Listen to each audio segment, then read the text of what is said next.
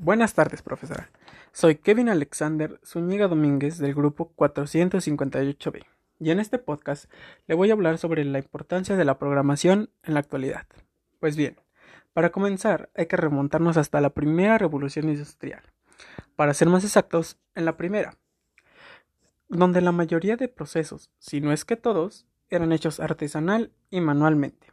Pero como bien sabemos, el ser humano no logra conformarse con tan poco, así que comenzamos a transformarlos lentamente en procesos automáticos y tecnológicos, que nos ayudarían a cortar los tiempos de proceso y a maximizar su producción.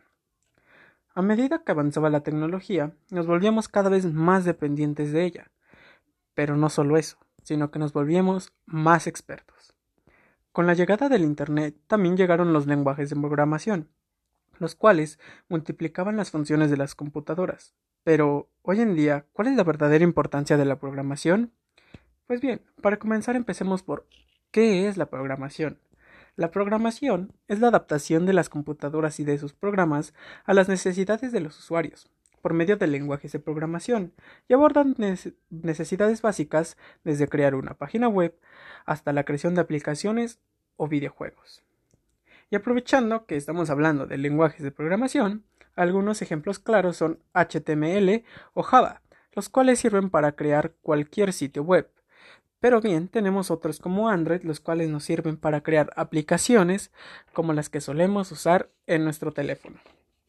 Hoy en día, los conocimientos sobre programación tienen una gran amplitud, y a día de hoy ya se han profesionalizado a tal punto que muchas personas los han llegado a considerar un conocimiento básico, así como saber hacer una suma en matemáticas o leer en español.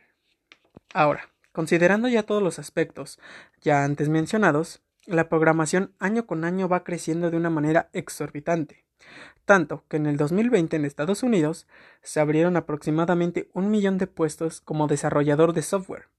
Y a pesar de que aún hay mucha gente que no termina de aceptar el inminente desarrollo de este, es imposible ignorar la rapidez con la que se encuentra creciendo la alta demanda de programadores.